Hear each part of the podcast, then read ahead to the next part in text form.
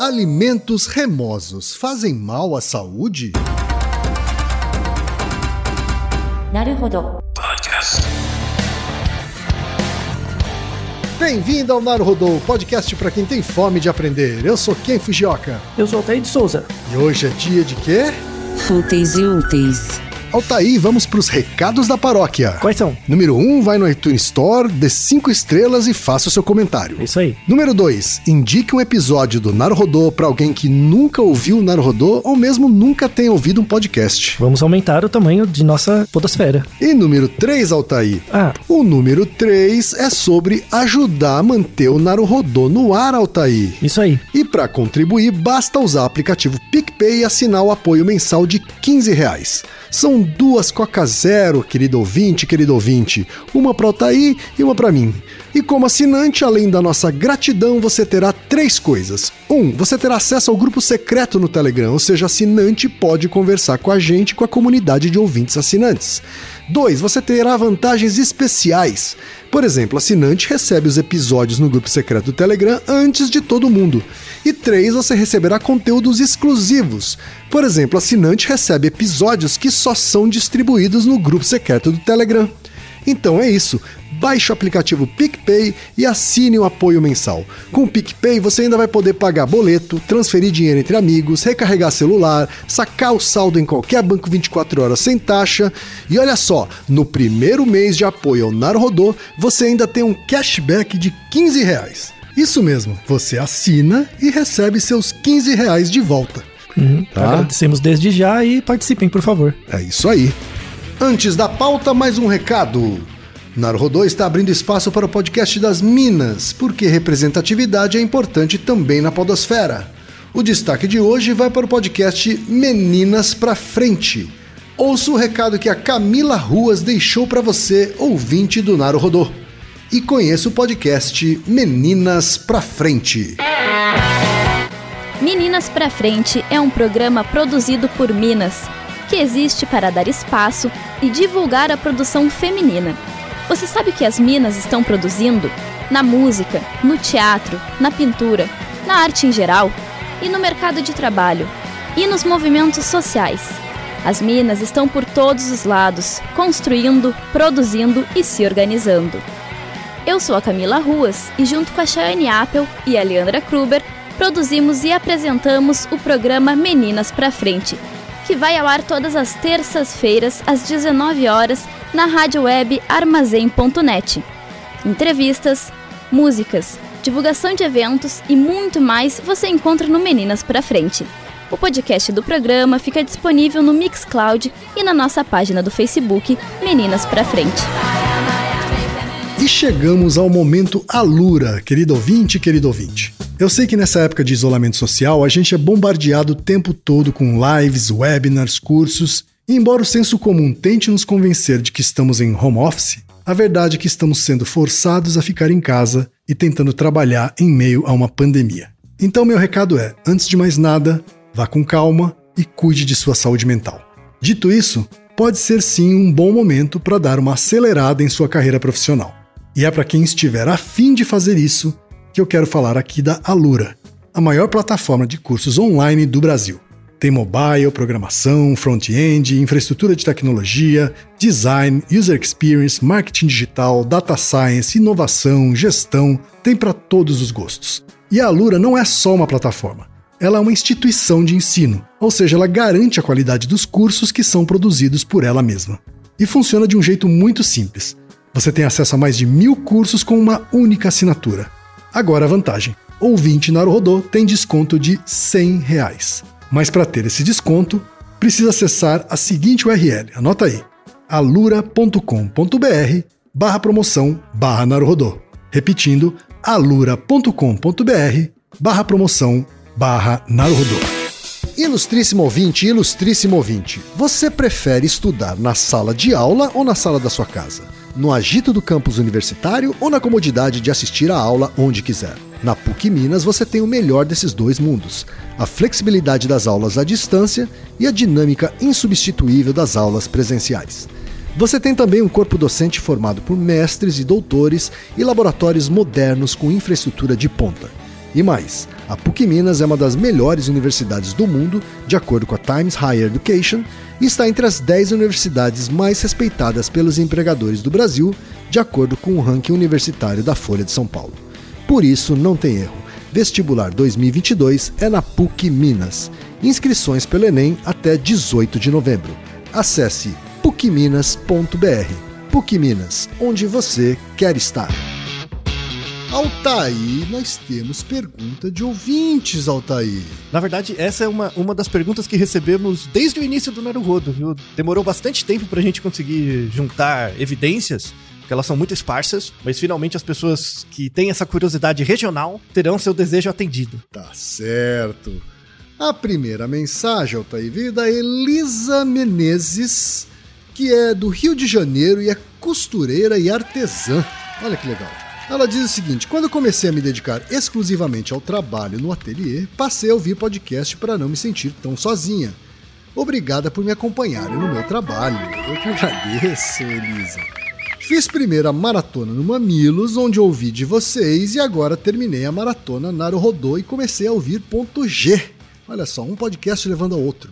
Muito bom. Ouvindo vocês, aprendi muita coisa, vieram muitas dúvidas, mas vou esquecendo depois. Já a pergunta que tenho agora veio de quando eu tinha 18 anos e fiz uma cirurgia. No pós-operatório, minha mãe e minhas tias me proibiram de comer chocolate, porco, frutos do mar e amendoim por serem remosos. Na época procurei na internet e não achei nada. 13 anos atrás eu já acreditava que se não estava no Google não existia, então achei que era besteira e o problema era só a quantidade de gordura dos alimentos. Um bombom ou meia linguiça não fariam meus pontos explodirem.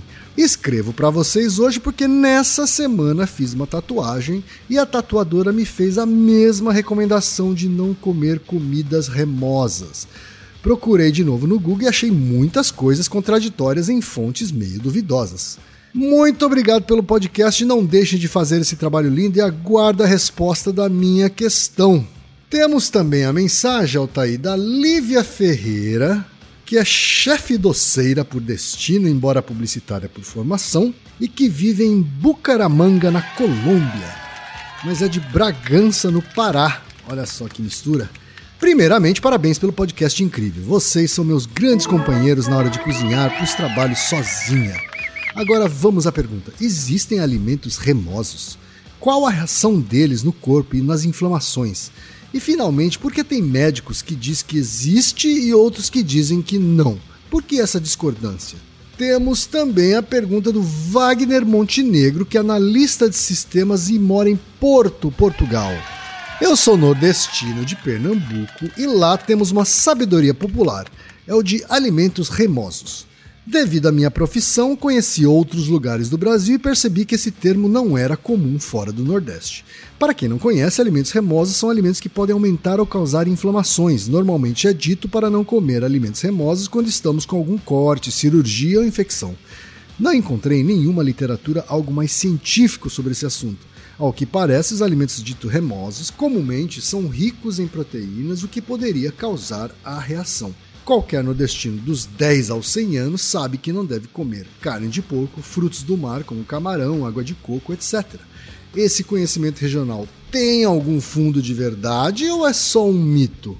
Altair, é, gente de todos os lugares do mundo perguntando sobre comida remosa, Altair. Afinal, isso existe? O que é e qual é o mecanismo que está envolvido aí? Você já tinha ouvido falar disso? Ah, já tinha. Não pela sua ascendência oriental, certo? Não, não, não. Mas é porque eu tenho muitos amigos nordestinos, né? Ou de famílias nordestinas. Então, é, já ouvi muito, demais, realmente. Você não tem nenhum palpite, assim, no... porque surgiu só lá? Ou porque é tão forte no Nordeste, no Norte e Nordeste, né? E aqui no Sudeste as pessoas. Muita, muita gente que, que ouve, principalmente o pessoal mais jovem, que ouve esse episódio, nem, nem imagina que existe essa palavra reimoso ou remoso. Aham, né? Sim. Tem as duas grafias. Tipo, pra- é uma palavra completamente nova e em vários locais do Brasil, né, que é muito grande, é uma palavra muito comum, que vem de todas as gerações, assim. Por, que, por que que apareceu no Nordeste ou no Norte? Norte e Nordeste? Rapaz. É uma boa pergunta. É, então, esse, esse episódio ele vai misturar muito uma área que eu gosto muito, assim, que eu já falei em vários episódios, que é antropologia e um pouco de história, Pra contar essa história. Na verdade, assim, a- a- vale a pena descrever mais o que, o que seria um alimento reimoso ou remoso, tá? Pelo vernáculo, a grafia correta é reimoso, com i, né?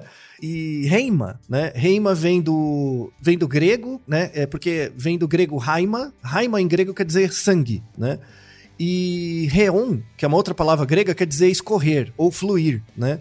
Tá. Então, é, é, uma coisa que gera reima é uma coisa que faz mal pra você. Certo. Sabe, uma, co- uma coisa que te deixa reimado, por exemplo, é uma coisa que faz mal. É, tem algum malefício pra você. Tá dentro da palavra, por exemplo, hemorroida, né? Hemorroida Uhum. também é uma alteração no seu sangue. É uma alteração no seu sangue que leva a um problema. É, é, tem essa origem, assim. E uma coisa reimosa é, tem, tem esse sentido. É algo que não, não faz bem pra você e pode gerar consequências mais graves se você tá numa situação é, me- meio. É, por exemplo, quando você acabou de fazer uma cirurgia, ou você tá meio doente, ou você tá se recuperando de alguma coisa. Quando você está numa situação vulnerável, coisas que têm reima podem cronificar o quadro ou demorar para eh, gerar melhora. Mas ele tem que estar sempre ligado ao, à, à circulação, a sangue ou não necessariamente? Então, aí, aí tem a questão cultural, né? Então tem a, tem a questão cultural da importância do sangue. Se você pega a medicina moderna, né? Essa medicina moderna baseada numa semiologia, né? Em que, em que você tem que descobrir um agente causador, e esse agente causador é associado com um conjunto de sinais e sintomas para você caracterizar uma doença. Isso surgiu no século XX, tá? Então, a, a- maior parte da nossa história é selva, né? A coisa medieval Sim. mesmo. Então, no- a gente tem um Naruhodo mais antigo sobre homeopatia, que a- o surgimento da homeopatia hoje é uma pseudociência completa, mas o surgimento da, da homeopatia veio como reação a muitas práticas é, é, medievais, assim, da, da medicina de induzir vômito, purgante, sangrias e coisas do tipo. Por exemplo, ah, ah, tem um caso célebre que é do George Washington, o presidente americano, o primeiro presidente americano, que é uma pessoa muito importante. Então imagina, o presidente dos Estados Unidos, no começo, convenhamos que era uma pessoa com alguma relevância social, certo? Sim. Ele foi acometido por um uma gripe forte. Imagina, século XIX, XVIII, a galera não sabia o que era gripe, não sabia vírus, não tinha nada, né? Então, foram lá três dos melhores médicos americanos. Era o presidente, gente, então imagina o resto, né? Três dos melhores médicos americanos foram lá ver o, o- o George Washington gripado. E eles falaram: ah, pra começar, vamos tirar meio litro de sangue dele. Tipo, tiraram meio litro do sangue do cara, né? Aham. E aí, aí tiraram meio litro do sangue, não mudou muito, né? Porque é uma questão viral, né? Não mudou muito. Aí falaram, vamos tirar mais. E aí, em, em- em dois dias e meio, três dias, tiraram quase quatro litros de sangue dele. O cara morre, óbvio, né? Ou seja, eu não, eu não sabia nada do que estava acontecendo ali. Então, entre você ter esse tipo de prática e ficar tomando uma água, né? E deixar seu corpo agir lá, o sistema imunológico do seu corpo agir pra atacar a doença, me dá um litro dessa água, na verdade. Não, mas melhor ainda se for em gotinha, Altair. Então, bem, bem diluído, pra ser água de verdade, melhor ainda. né? Isso. Então, então, nesse sentido, né, e essa discussão que a gente coloca naquele episódio sobre homeopatia, nesse sentido de como uma, uma reação a essa medicina mais medieval, o surgimento da homeopatia foi uma- um mecanismo mais científico naquela época. O problema é que surgiram técnicas melhores, né? Teve uma evolução da ciência, da tecnologia, que mostrou que o efeito benéfico na época, né? é, é, da homeopatia foi suplantado por técnicas de fato eficazes. E hoje a homeopatia é uma pseudociência completa. Então, você continuar utilizando a homeopatia para tratar qualquer coisa, né, é uma mostra de que mito e esclarecimento permanecem é, é, juntos, né? É, é, existe uma, não é nenhum conflito, o conflito está nas pessoas, mas não na, na- nas entidades culturais. Mas, mas existe uma competição entre essas ideias. Dentro de cada um de nós existe o mito, coisas que a gente aprende por mitologia ou por hábito, que são oriundas do senso comum, e coisas que são, na verdade, geradas a partir de evidências. Em todos nós, em mim, em você, em todo mundo que está ouvindo, o mito e o esclarecimento trabalham juntos. É interessante entender as propriedades desse- dessas entidades culturais, né? Dentro da gente. A, a, a ciência é um produto da cultura e os mitos também são produtos culturais, né? Isso é fundamental ser entendido, né? Sim. É, é, só que eles são produtos culturais criados em escalas diferentes. Então, por exemplo, quando você pega um, um mito cultural, por exemplo, da, da comida reimosa, o, o mito cultural é algo que perpassa centenas de anos. A gente tem referências de, sobre comidas que se deve ou não comer, ou de comidas reimosas, nesse caso, desde um pouco depois do, descobri do descobrimento da invasão do Brasil, né, pelos portugueses. Tá? Uhum. Então, assim, desde mil, 1500 e pouco, 1600, a gente já tem descrições né, antropológicas de, de comunidades em que esses alimentos que você deve ou não comer em certos períodos são selecionados, né? Vamos deixar uma série de descrições aqui no Brasil, particularmente, porque essa noção de reimoso vem muito das comunidades brasileiras, né, em si. Sim. É muito comum no, no, norte e nordeste, como dito, e tem uma questão histórica. Muito comum em, em comunidades pescadoras, né, em famílias de pescadores, isso é muito comum.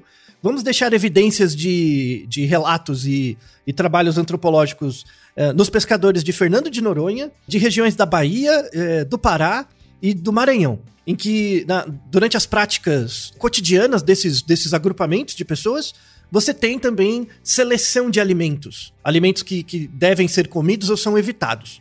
Pescadores têm, em geral, é, tem uma, é, uma escolha muito, muito particular por tipos de peixe que são reimosos ou não, né? Então eles, eles têm uma definição de, ali, de alimento ou de peixe reimoso e de peixe manso, né? O manso é o que você pode comer a qualquer hora. O reimoso você tem que comer só em algumas situações ou evitar, né? É, então, por exemplo, tem é, coisas que são ditas reimosas, é a carne de porco, é, peixes que tem dente, né? Todo peixes todo, que tem dente. É, todo peixe que tem dente. É, todo peixe que, que quando você corta ele tem muito sangue na carne, também é dito reimoso. Peixes com escamas, então entra o cação, por exemplo, é um, um, um, tipo de peixe reimoso, né? Tubarão, cação. E o cação é um tubarão, tá? Desculpa pra quem não sabia. É, anchova, peixe-espada, peixe bonito. São tipos de peixe reimoso, nesse sentido. Frutos do mar, Altair, entra nessa, nessa categoria? Porque eu já ouvi falar de camarão ser reimoso. Isso, isso. Então, é, tem camarão, caranguejo, lula, é, são os principais. É, polvo não se tem nenhuma referência, porque aqui no Brasil se comia pouco polvo historicamente, né? Carne de caça e carne de pato, né? É uma carne com gosto um pouco mais forte, tá? Então, o, o reimoso era, era a origem mais antiga. Depois, aqui mesmo no Sudeste, a gente tem essa, esse termo, ele mudou para é, comida pesada, sabe? Que a gente ah, ah, essa comida sim, meio sim. pesada. É, é, isso vem do, do, do, reimoso. Então aqui no sul-sudeste é, é a, ah, essa comida é meio pesada, só que a gente não sistematicamente evita ela em algumas situações. Em regiões do norte e nordeste isso é evitado sistematicamente. Então, por exemplo, tem um, tem um tipo de peixe que é o cangulo. Cangulo, ou tem o cangulo e tem a barracuda, são dois tipos de peixe diferentes. Uhum. É, o nome mais genérico dele é peixe-porco, né? Esse peixe-porco é o dito mais remo, reimoso, assim, você evita, né? Não come esse peixe. Tem outros tipos de peixe também que são parecidos com peixe-porco, peixe serra, a cavala, né? Enguia, por exemplo. E, e, se você for no. Você sabe muito bem. Se você vai no restaurante japonês, bom, assim, tem os, os sashimis de peixe serra, de cavala, de enguia, são muito apreciados, né? Sim. Então você vê que tem, tem, tem culturas que, que até apreciam, gostam muito, e tem outras que rejeitam, né? Uhum. E, e, e, por que, que isso acontece? Essa é a grande pergunta, né? Então tudo bem, eu vejo esse comportamento sistemático, aí eu pergunto para as pessoas, mas, mas por que, que você exclui? Né? Por que, que as comidas reimosas, da, da onde vem o mecanismo? A questão quando você pensa em mitos, e quando eu falo mito, não, não nesse senso comum negativo, tá? De, de mito. Vou dar até uma definição de mito, pelo, do Levi-Strauss, que é muito boa. Mito é um sistema de operações lógicas que opera mediante códigos. E esses códigos, em geral, são a linguagem, tá? Uhum. Então, quando eu digo para você, tipo, não come isso, isso é um código, eu estou, eu estou te falando linguisticamente, não coma isso porque faz mal. Esse código entra em você, porque você faz parte da mesma comunidade do que eu, isso é passado pelas gerações por meio de um, de um sistema de operações lógicas, né? Uhum. Então, ah, toda vez que a gente se reúne, eu vou contar uma história e aí eu conto uma história para você do porquê isso me fez mal, logo você não pode comer. Isso é um mito, tá? Uhum. Então, o mito é um, um, método de transmissão de informação. Então, por exemplo, do mesmo jeito que eu, como cientista, publico um artigo científico para os pares, e isso é transmitido para os pares como uma informação, Historicamente e antropologicamente, as informações são transmitidas e reproduzidas por mitos. Só que são certo. escalas de tempo diferentes, né? E tem a questão do método, né? Então, o, o, quando eu escrevo um artigo científico, eu uso o método científico. Quando eu transmito um mito, né, por meio de, de histórias e tal, esse mito é transmitido a partir de conhecimentos do senso comum. Então, assim, você tem métodos diferentes, temporalidades diferentes, mas o objetivo final é o mesmo, que é transmitir a informação. Tudo bem? Certo. Tá? Perfeito. E aí, a- a- a- outras características super relevantes, eu recomendo muito para quem tiver curiosidade da antropologia da coisa, ver as referências, são sensacionais. Por exemplo, você deve ter ouvido falar isso também, que quando a, a mulher tem um filho, né, ela dá à luz, ela tem que passar um tempo de resguardo, né? Já ouviu falar isso, né? Sim. Então, é, é, aí muita gente fala, ah, tem que tomar canja, né? Por que canja? Por que, que não é qualquer outra coisa, né? Sim. Surge desse conceito de reimoso. Então, carne de, de, de galinha, né, frango, não é dito como reimoso, é uma comida dita mansa, né? Certo. E aí, e aí é, é, da onde E vem... leve, né? É, então, é, o leve é o que é mais comum pra gente do sul-sudeste, né? Pro norte e nordeste é manso, né? E, e da onde vem essa, essa coisa de manso ou reimoso, né? Ou manso ou algo que faz mal? Vem da ideia do sangue. E aí, é, é- é- essa ideia do sangue como, e do humor como algo que altera a sua homeostase, vem lá dos gregos, tá? É muito antigo. Então, a, a, a- ideia de, de- do sangue como uma métrica que você usa para avaliar o seu estado interno. Então, quando você pergunta em comunidades de pescadores, né? é, é, hoje em dia, você pergunta, mas por que, essa comida é reimosa? O, que, que você acha que acontece? Explica o mecanismo para mim, né? Uh, Tem relatos muito interessantes que é, os relatos principais são assim, que quando você come o peixe ou a carne de porco ou a comida reimosa, ela, ela tem um óleo dentro dela. Esse óleo entra no seu sangue e se mistura com ele e muda a viscosidade do seu sangue, né? E isso gera um- uma certa sensação de inflamação. Porque como o seu sangue está mais viscoso, ele, ele tem mais dificuldade de, de, de ser. É, fluir pelo seu corpo. Esse é um mecanismo descritivo, né? E esse mecanismo descritivo, ele não é transmitido pelo método científico, ele, ele é transmitido pelo método do senso comum através dos mitos históricos. E não quer dizer que essa informação é, é- é ruim ou... Ela é muito acurada, muito acurada. E isso que é interessante. E é por isso que eu adoro antropologia, né? Porque é é um espectro diferente com um método diferente. O método de, de, de apreciação do conhecimento por meio do senso comum, ele tem uma característica interessante, porque assim, o método científico, científico mesmo, tipo, quando, quando você pega um- uma amostra de pacientes para avaliar alguma coisa, em geral você vai observar esses pacientes como um grupo, como uma amostra que deveria ser representativa de uma população alvo, e nessa amostra você vai estudar basicamente dois parâmetros, né, dos dados que você vai olhar. A média, a média do que está acontecendo ali, e a variabilidade em torno da média do que está acontecendo ali, tá? Então, assim, é- é, quando você pensa em pesquisa quantitativa, tá? Como, um- como um exemplo. Sei lá, se eu, se eu quero avaliar o efeito de um remédio, eu vou avaliar a média do efeito e a variância do efeito também. Isso vai me permitir é, é, tecer algumas considerações que me permitem fazer evidência, é, é, uma inferência sobre como aconteceria esse fenômeno em média na população, tudo bem?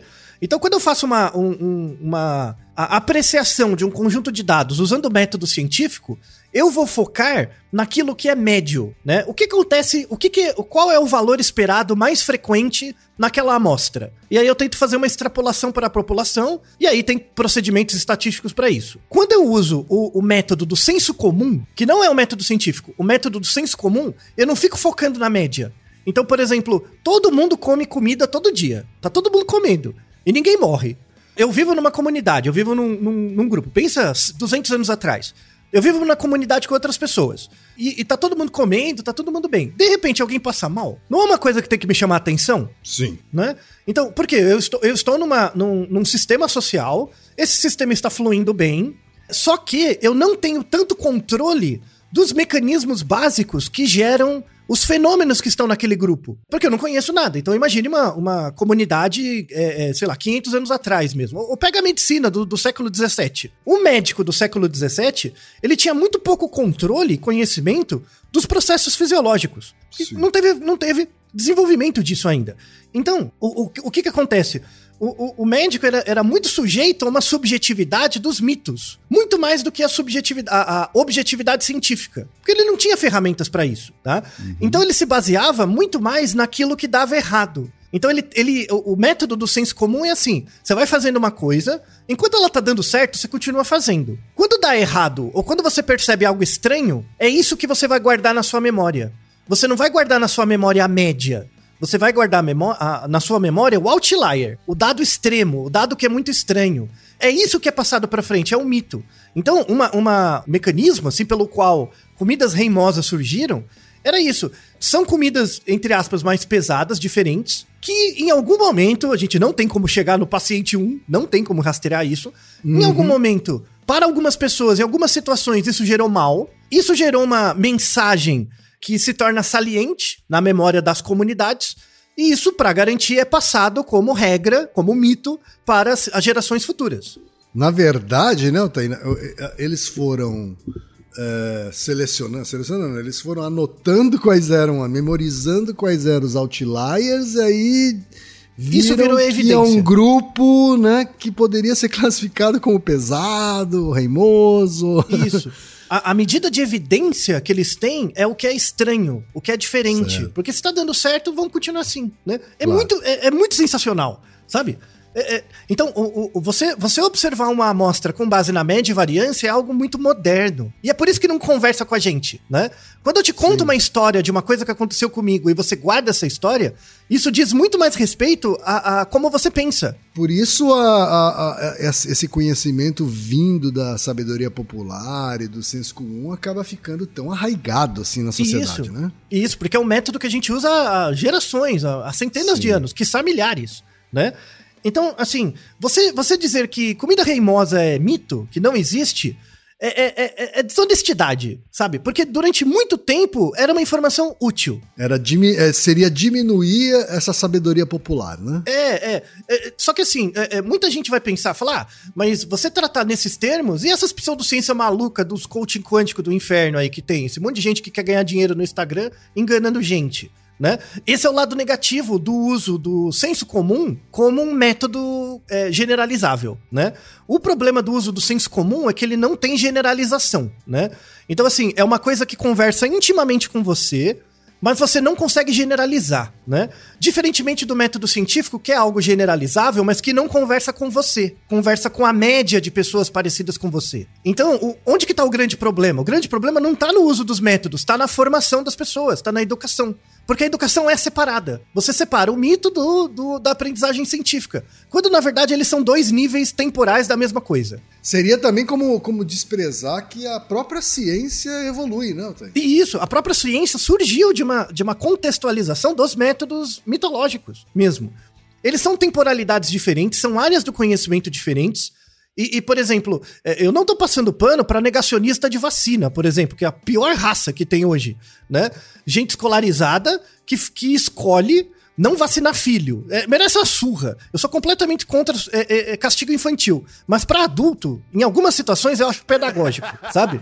Porque eu- um bicho que eu tenho raiva é antivacina. Assim, eu sempre tive. Tenho um ódio de antivacina. Ainda mais gente que tem mestrado, tem graduação e fica com essa babaquice. A pessoa ser antivacina, uma das características, não é a única.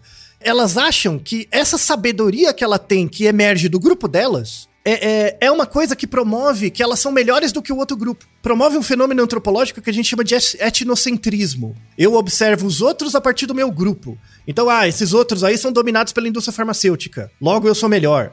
Sabe? Tipo, eu tenho a verdade. É, é igualzinho o pensamento religioso e é igualzinho o pensamento et- etnocêntrico, né? Que é uma crítica muito comum e importante. Esse é um ponto legal de apresentar pra vocês uma amiga minha, assim, que eu já fiz vários trabalhos com ela, admiro muito ela. É é uma grande representante da antropologia, na minha opinião, que é a Paula, a Paula Pinto e Silva. E eu perguntei pra ela, porque ela é uma, uma antropóloga da alimentação. A área específica dela de atuação é sobre alimentação.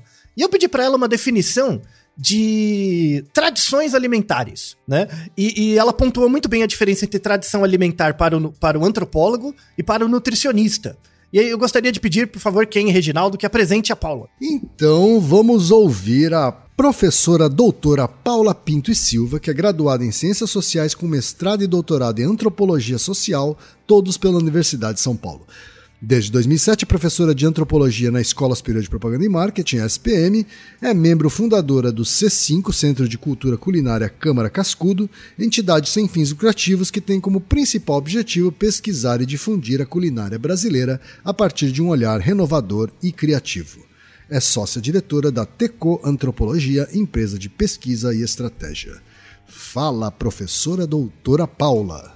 Para os antropólogos, todos os grupos humanos partilham o, que a gente chama de sistema alimentar. O que, que é um sistema alimentar? Sistema alimentar é uma forma que a gente organiza culturalmente a comida, mas não só a comida. A gente organiza também as maneiras de, co de cozinhar, o ato de comer. Então, o sistema alimentar ele é uma organização cultural da alimentação. Não existe grupo humano que não tenha um sistema alimentar. Não existe grupo humano que não é, que as suas regras alimentares não estejam de alguma maneira relacionadas ao sistema alimentar ao qual ele pertence.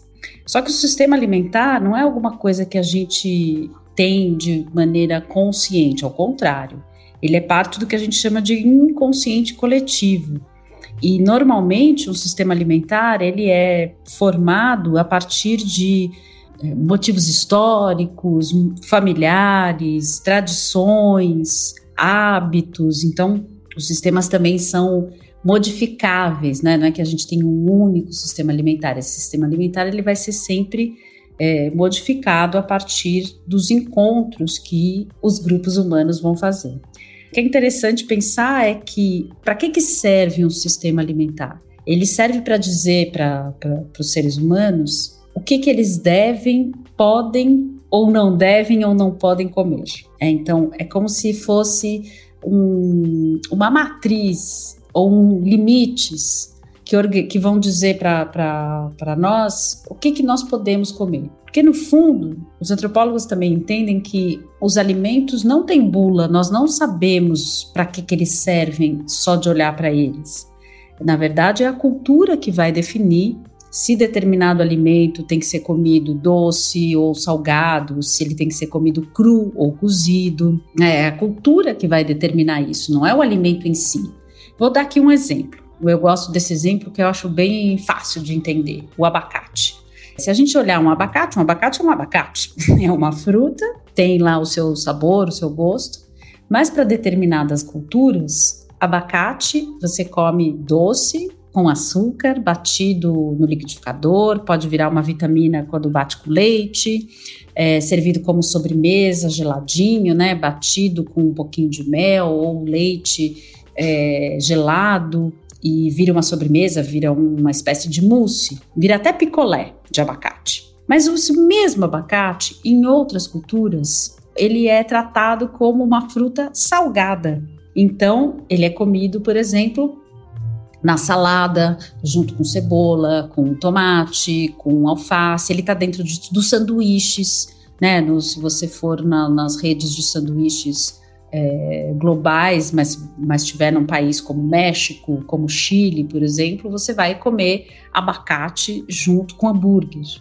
Então, esse tipo de informação é a informação que o sistema alimentar vai dar para gente. Não é o alimento em si, não é o abacate que vai dizer eu sou doce, eu sou salgado. São as pessoas que olham para o abacate e enxergam nele os significados alimentares que a sua cultura ensinou.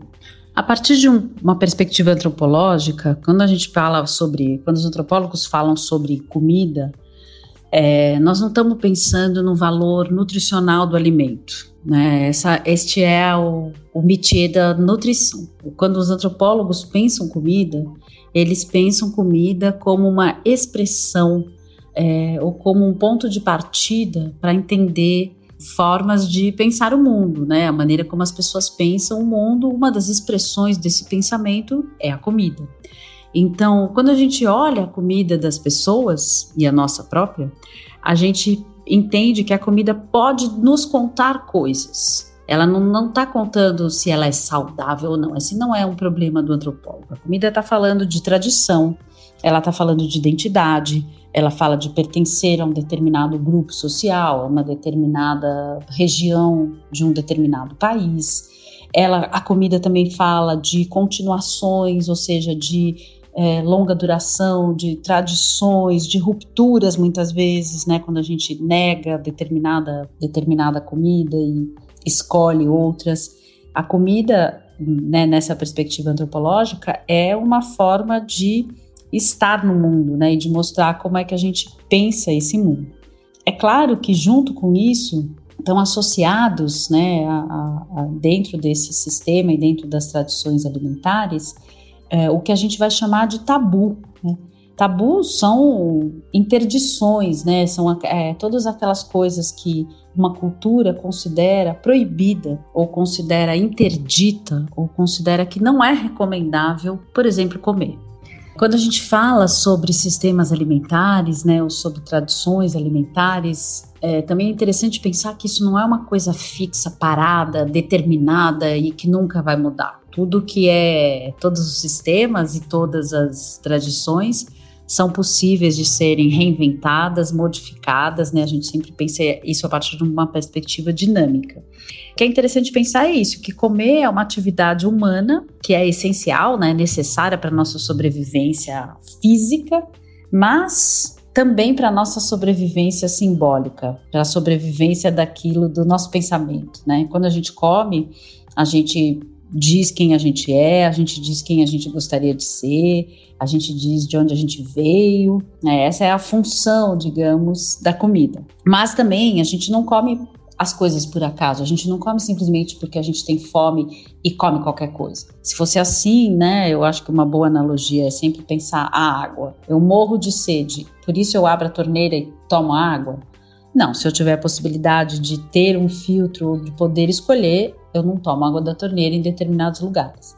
Então, essa escolha, né, já mostra que de alguma maneira eu simbolizo, eu olho para a água e atribuo um determinado significado. Nesse caso, água da torneira, por exemplo, eu considero que não é tão limpa ou tão saudável ou tão boa quanto uma água filtrada ou uma água mineral. Isso vai funcionar com todas as coisas que a gente escolhe comer, de novo, a partir de um processo bastante inconsciente.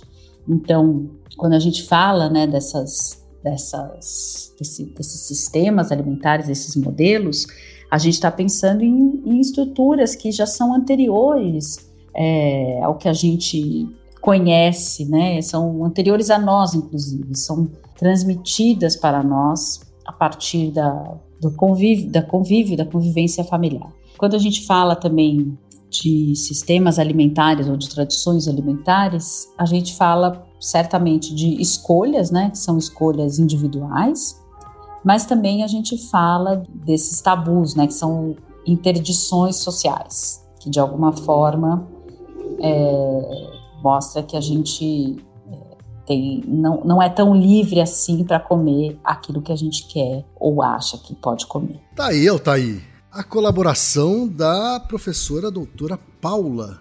O que, que a gente tem a dizer sobre as considerações dela, Altair? Então, primeiro, muito legal, né? A ideia de, de estrutura alimentar e tradição alimentar, porque ela, ela pontua pra gente essa ideia de que o, o, a gente já nasce dentro de uma estrutura social que nos controla, né?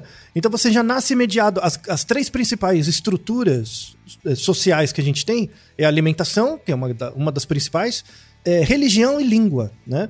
Então você não escolhe o que você come, o, o que você fala, o como você fala e o que você acredita. Isso já é dado. Você nasce como ser biológico dentro dessa estrutura, né? É, é, e, e, é por isso que é, é, muito complicado você falar de uma, de uma forma completamente livre sobre liberdade. Porque desde o começo você já é controlado por essas estruturas. Mesmo que você reaja, você vai reagir em relação a algo que já existe, né? E, e esses mecanismos antropológicos, essas estruturas, são transmitidas pelos mitos, né? Os mitos, a história, a definição de mito que eu dei anteriormente, né? Que é um sistema de operações lógicas que opera mediante códigos, né? E esses mitos criam meio que uma, uma cama, né? Onde a, bio, a biologia humana deita, né? É, é, e, e, elas partilham das mesmas propriedades, isso que é interessante. Agora, caminhando finalmente para as respostas objetivas do, dos e-mails, o que, que a gente tem? Qual é o grande problema? É essa, essa questão, essa definição de comida reimosa surgiu nas comunidades brasileiras é, da América do Sul, assim, né? Então, não, não existem é, relatos é, em outras culturas de outros locais com essa riqueza e, e, variedade que a gente tem aqui na região brasileira, tá? É, então, o reimoso, comida reimosa, você vai chegar para um europeu, ele não faz a menor ideia do que ele é, do que é. Você vai chegar para um asiático, ele não faz a menor ideia, tá? Então é uma coisa da cultura nacional, né? Histórica, cultura é, brasileira. E aí o que acontece? Se, se existe, sei lá, se é, peixe e porco é uma comida reimosa que teoricamente faz mal, e isso vem pelo senso comum, o que, que eu deveria fazer? Pegar um grupo de pessoas, dar esse peixe, para um outro grupo de pessoas não dar nada, para um outro grupo de pessoas dar um peixe dito manso, como por exemplo pescada. Uhum. Pescada é um peixe leve, vai, ou manso. E ver a diferença no sangue, não é verdade? Podia Sim. pedir um hemograma, não é um experimento relativamente simples de fazer? Sem né? dúvida. Então, podia pra testar, né? Agora vê se eu achei um desgraça de um artigo. Por que, que esse episódio levou quase cinco anos pra sair? Porque não teve um puto que publicou um artigo. E aí eu fiquei pistola. Por quê? Por, por quê? Porque esse tema, esse tema não é saliente na cabeça da comunidade científica, né? Por quê? Porque o raio dos pesquisadores brasileiros ficou olhando para americano e europeu, né? Ao invés de se preocupar em testar esse tipo de coisa, que é uma, é uma questão simples e legítima, né? Eu fiquei anos procurando artigos, eu, eu achei dois, né? Um artigo que não é um artigo, é um relato, porque não foi publicado numa revista, tá dentro de um anal de uma. É, é, de um evento, né? em que eles fizeram pesquisa com ratinhos. Então eles pegaram é, um extrato de peixe de cação, né? E, e injetaram bem embaixo da pele do ratinho para ver se gerava alguma reação inflamatória, tá? E num outro grupo, que era o controle, eles colocaram um outro peixe dito manso, né?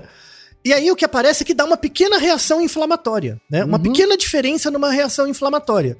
Então, assim, a gente tem muito pouca evidência. Assim, a gente tem muita evidência antropológica, né? Eu vou deixar artigos de comunidades na Bahia, é, em comunidades quilombo- quilombolas em Abacatal, no, no Pará, na região de Oriximiná, em comunidade em Mangueiras, que é na Ilha do Marajó, e outros locais, na, na- também em Fernando de Noronha, que mostra essa existência, né, essa divulgação dos alimentos reimosos e tal, né? Mas quando você vai ver em literatura científica, não, não, não aparece, né? E não é que não seja uma questão relevante, né?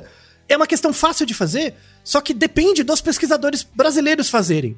E a gente, e aí é uma autocrítica, nós cientistas ficamos muito olhando para o que o gringo tá fazendo, né? Po- é, conseguir publicar na revista é. deles. Isso é uma desgraça. Sinto que essa poderia, poderia ser um conhecimento gerado aqui, né, Antônio? Isso, é, é, exato. Porque eu tenho muitos amigos nordestinos, como eu te falei, né, que me introduziram esse termo, inclusive. Este momento, neste momento, eu estou na Bahia, gravando esse episódio contigo, né? E perguntei aqui para os nativos, né? é, Porque eu, tô na Bahia, é, em Caraíva, né? Assim, então não tô em Salvador, né? É, não estou exatamente no metrópole. assim. É, e aí perguntei para os nativos e todos eles têm a noção do reimoso, do alimento reimoso, embora haja, hajam discordâncias sobre que alimentos são reimosos ou não. Isso, tem muita variabilidade. É, alguns são consenso, como a carne de porco, outros são mais polêmicos, como alguns tipos de peixe. Isso, exatamente. E- E você vai ver nos relatos antropológicos, reflete as, as regionalidades dos locais, Sim. né? Uhum. É muito interessante. Então você consegue fazer uma genealogia da- das comunidades de vários locais a partir do seu comportamento alimentar, que é uma das estruturas básicas da sociedade, né?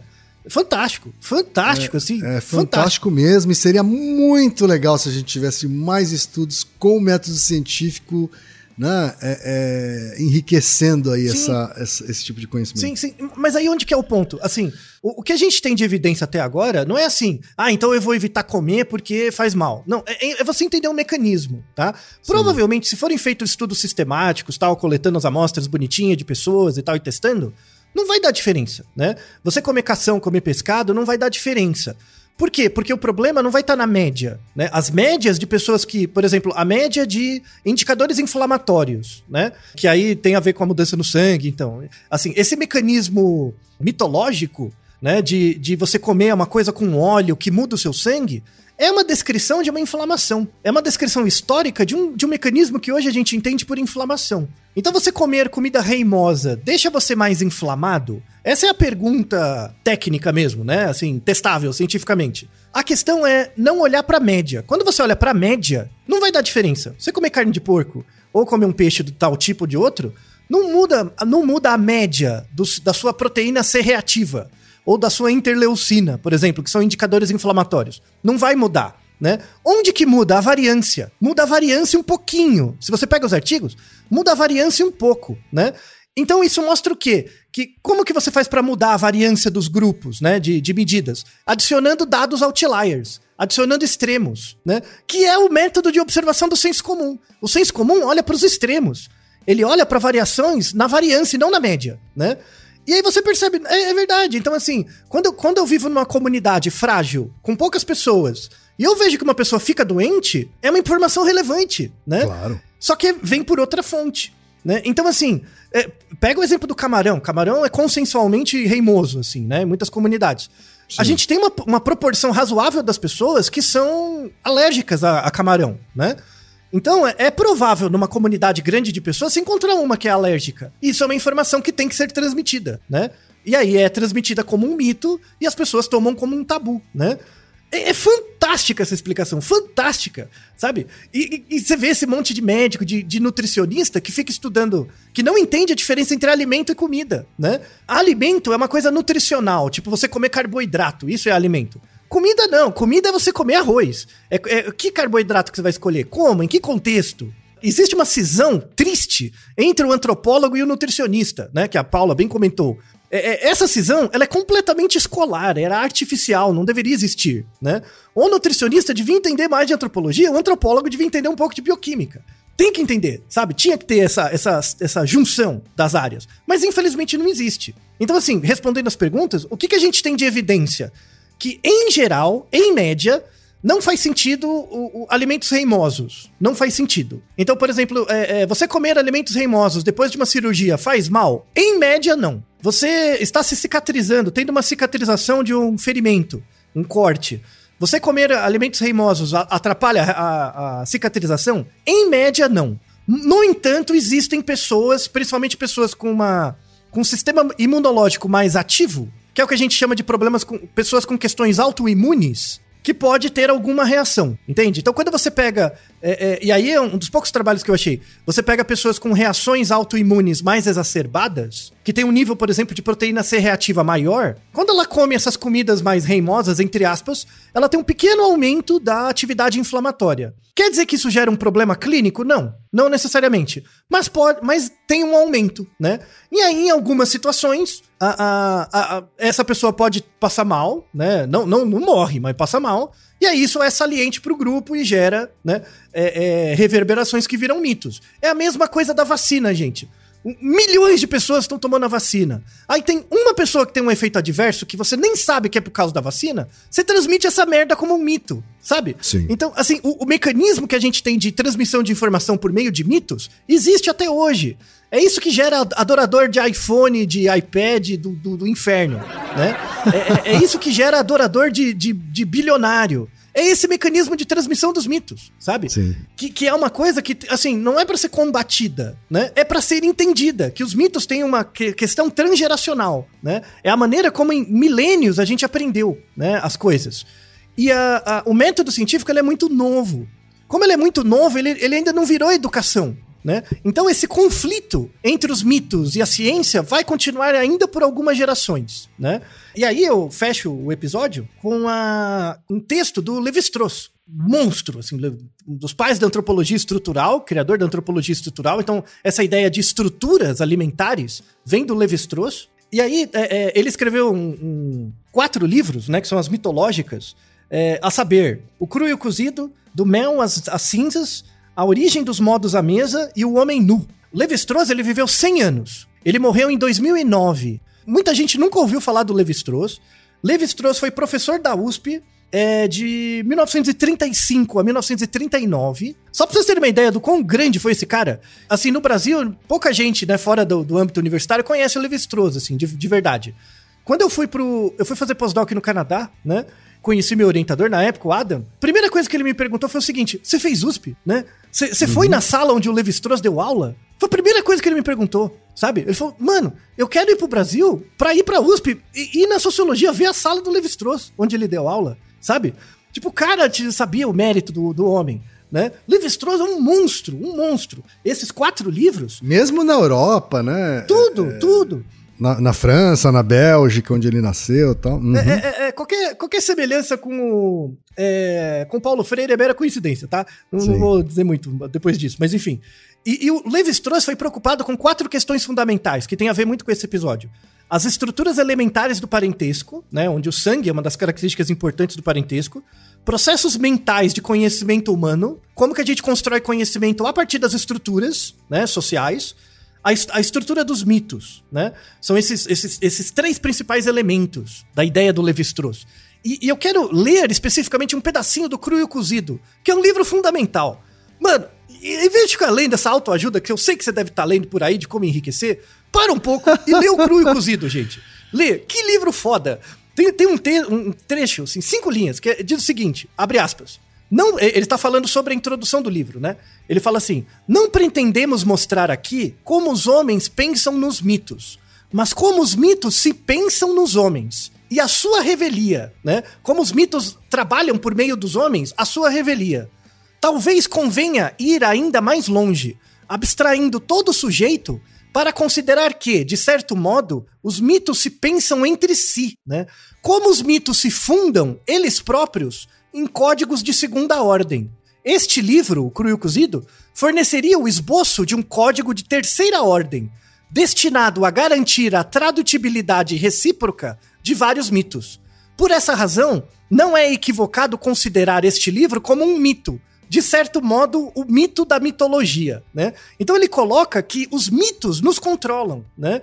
E você entender a relação entre esses mitos é você entender o que é o progresso. O progresso de uma sociedade não tem nada a ver com evolução. Os biólogos falam isso muito bem, que evolução não é progresso. A, a seleção natural, ela busca diversidade para tentar responder a demandas naturais de pressões seletivas. Não tem um fim, não tem uma ideia de melhor. A seleção natural não, não tem um melhor, ela simplesmente ocorre. Para os antropólogos é o contrário, progresso não é evolução. Uma sociedade progredir não é o mesmo que, é, é, que ela evoluir para algo melhor. E aí eu uhum. encerro minha, eu encerro esse episódio com uma reflexão.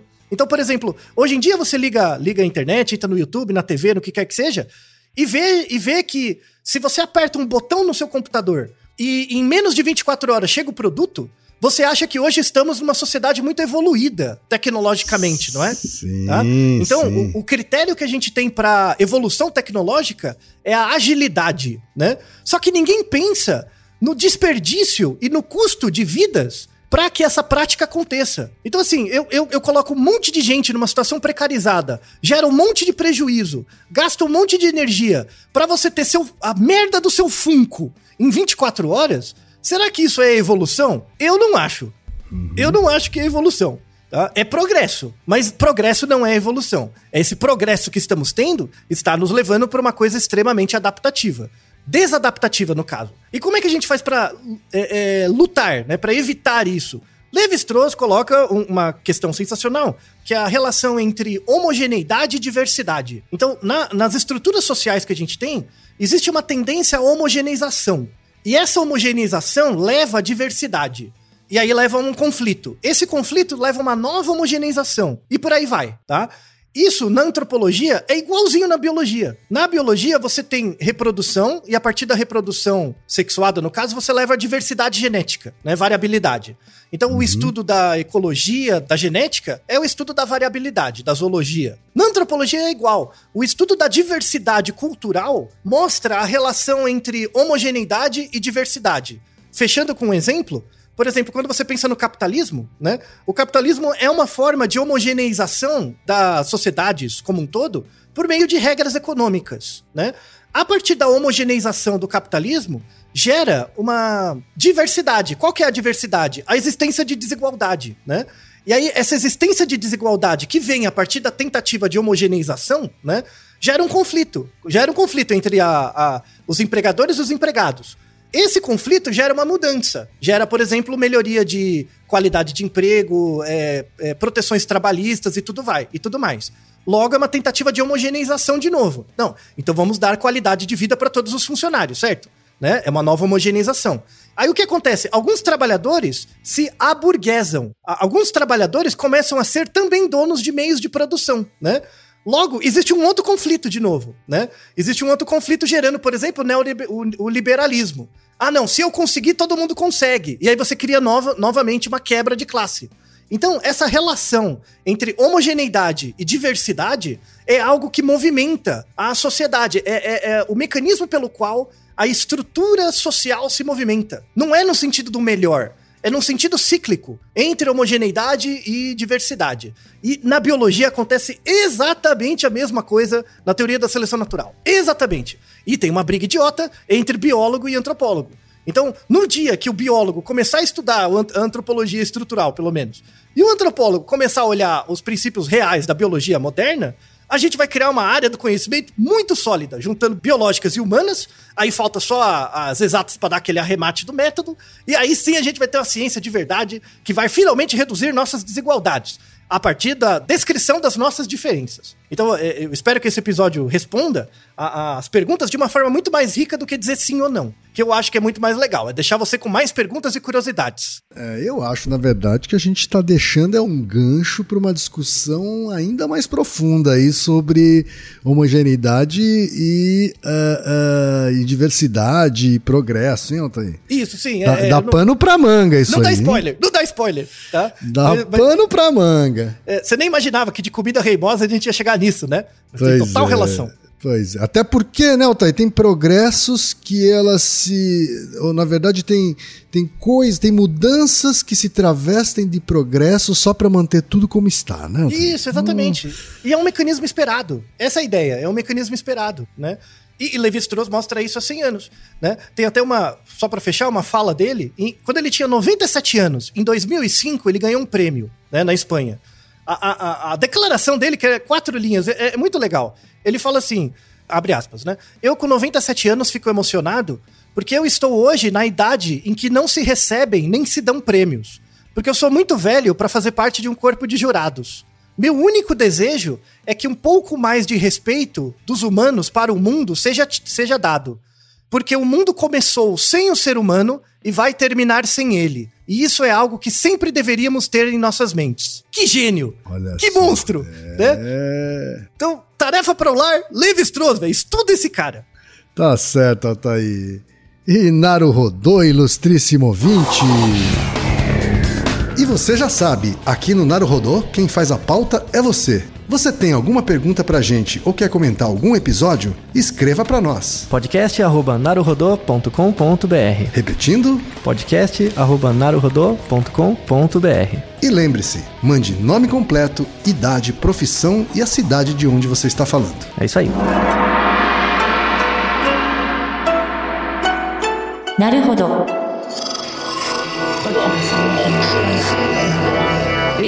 Podcast é, é apresentado por b9.com.br.